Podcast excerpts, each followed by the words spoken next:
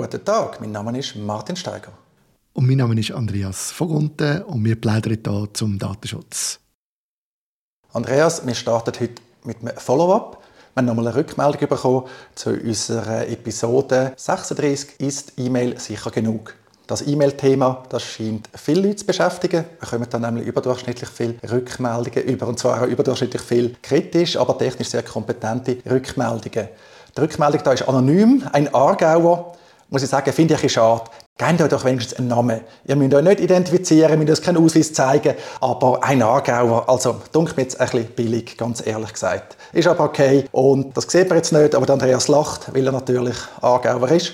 Genau. Also, kommen wir zum eigentlichen Follow-up. Da war die Frage, ist es sicher genug, E-Mail zu verschicken, die nicht Ende zu Ende verschlüsselt ist? Wir haben dort das Beispiel von Versicherungsanträgen, wo dann die Antragsteller eine Kopie per E-Mail bekommen haben. Jetzt die Rückmeldung, da wird sehr kompetent erklärt, dass natürlich die Verschlüsselung zwischen den Providern, zwischen den Mail-Servern, dass die auch nicht perfekt ist. Die Zertifikate müssen validiert werden. Man können auch DNS-Antworten fälschen. Da hat man dann DNS-Sec erfunden. Das wird aber noch nicht genug oft verwendet. Es gibt die Möglichkeit für Menschen in der Mittelangriff und so weiter und so fort. Das ist eigentlich technisch gesehen alles richtig.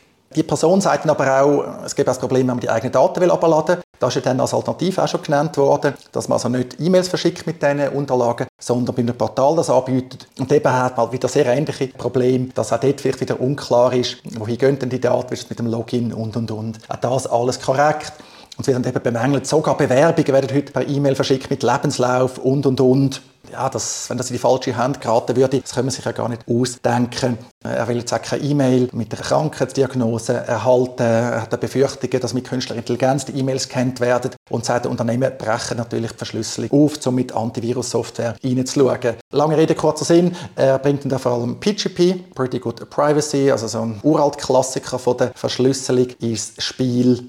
Ja, also wie gesagt, alles eigentlich korrekt. PGP muss ich einfach sagen, rate ich dringend davon ab, das zu verwenden. Das ist für mich vollkommen überkommen. Das kann fast niemand korrekt einsetzen und entspricht auch nicht mehr den heutigen Anforderungen. Zum Beispiel, dass man immer den gleichen Schlüssel hat, auch wie man da sein Web of Trust theoretisch verifizieren sollte. Rate ich dringend davon ab, das einzusetzen. Also meine Empfehlung ist und bleibt, für Ende-zu-Ende-Verschlüsselung bei der Kommunikation Instant Messaging zu verwenden, vor allem mit Signal oder Threema.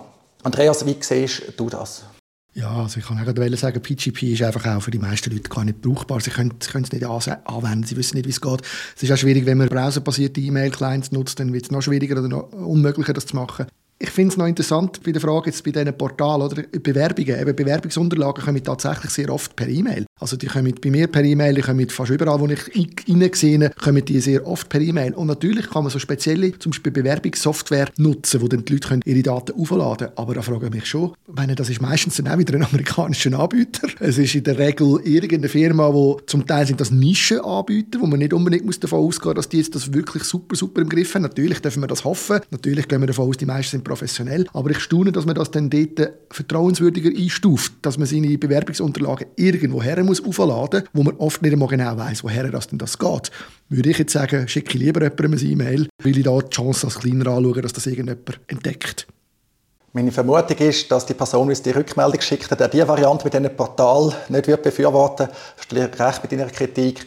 Was mich bei diesem Portal nervt, dort ist es häufig sehr eingeschränkt. Also ich finde es auch gut, wenn man einfach beliebig auch eigene Dokumente hochladen kann. Kann man zeigen, dass wirklich nicht alle Personen gleich sind. Klar, das widerspricht dann der Standardisierung, gerade wenn eine Plattform hinläuft und sogar versucht, Bewerberinnen und Bewerber automatisch ein- oder auszusortieren. Ganz klar. Jetzt, Andreas, das ist ja jetzt Follow-up. Du hast aber schon USA erwähnt. Das ist eigentlich das eigentliche Thema, das ich mit dir darüber reden wollte. Ich habe vorne mit dir gemeinsam eine Legal Session für unsere Datenschutzpartner Academy abgehalten. Die Legal Session ist die Gelegenheit für unsere Mitglieder, eigene Fragen zum Datenschutz zu stellen, aber auch zu hören, was andere Mitglieder für Fragen haben. Wir gemeinsam versuchen, die dann zu diskutieren und zu beantworten in knapper Form. Heute haben wir wieder, glaube ich, über 20 Fragen schätzungsweise können beantworten. Es ist also sehr viel reingekommen, sehr erfreulich. Und gefühlt ist es bei der Hälfte der Fragen immer darum gegangen, wie ist das jetzt mit den USA? Können wir Daten in die USA exportieren? Was machen wir mit dem?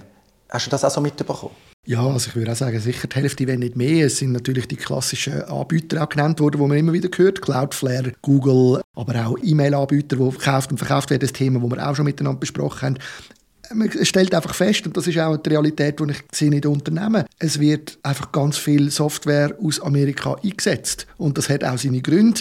Kann man vieles schlecht finden daran, aber das ist schon die Realität. Und da habe ich schon auch das Gefühl, es ist zum Teil fast nicht möglich, die wirtschaftliche Realität und die Datenschutzanforderungen, dass man die beiden Themen in Einklang bringen kann. Oder wie siehst du das, Martin? Die Realität, die wirtschaftlich kollidiert tatsächlich mit den Ansprüchen von Datenschutzaktivistinnen, aber auch von Datenschutzaufsichtsbehörden.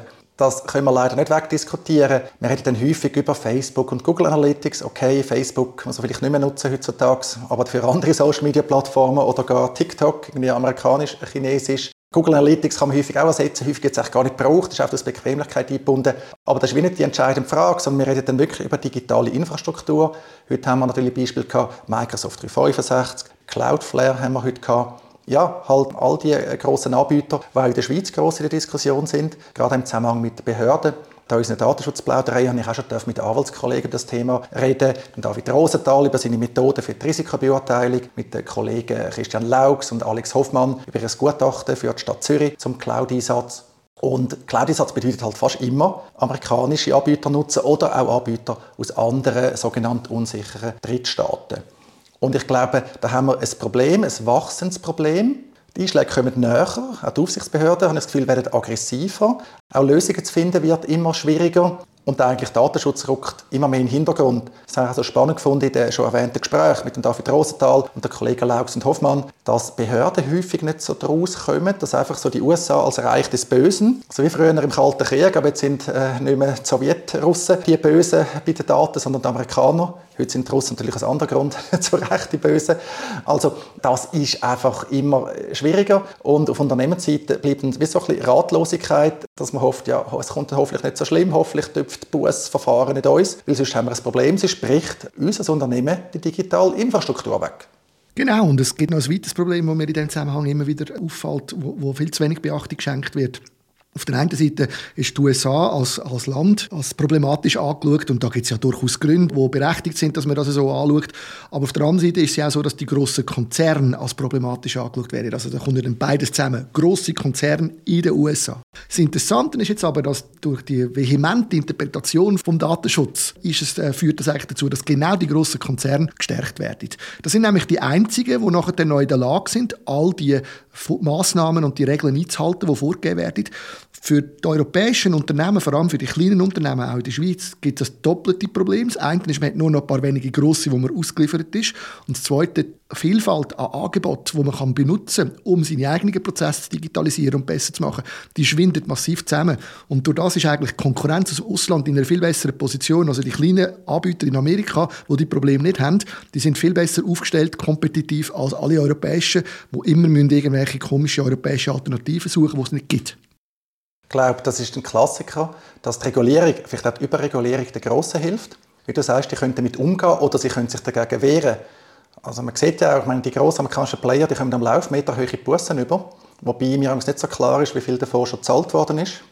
Die wehren sich ja dann auch häufig dagegen, können eben die Verfahren auch verzögern, haben aber vielleicht das Know-how, auch der Behörden das Leben zu erschweren, indem sie natürlich können aufzeigen was sie vielleicht gemacht haben oder was auch nicht.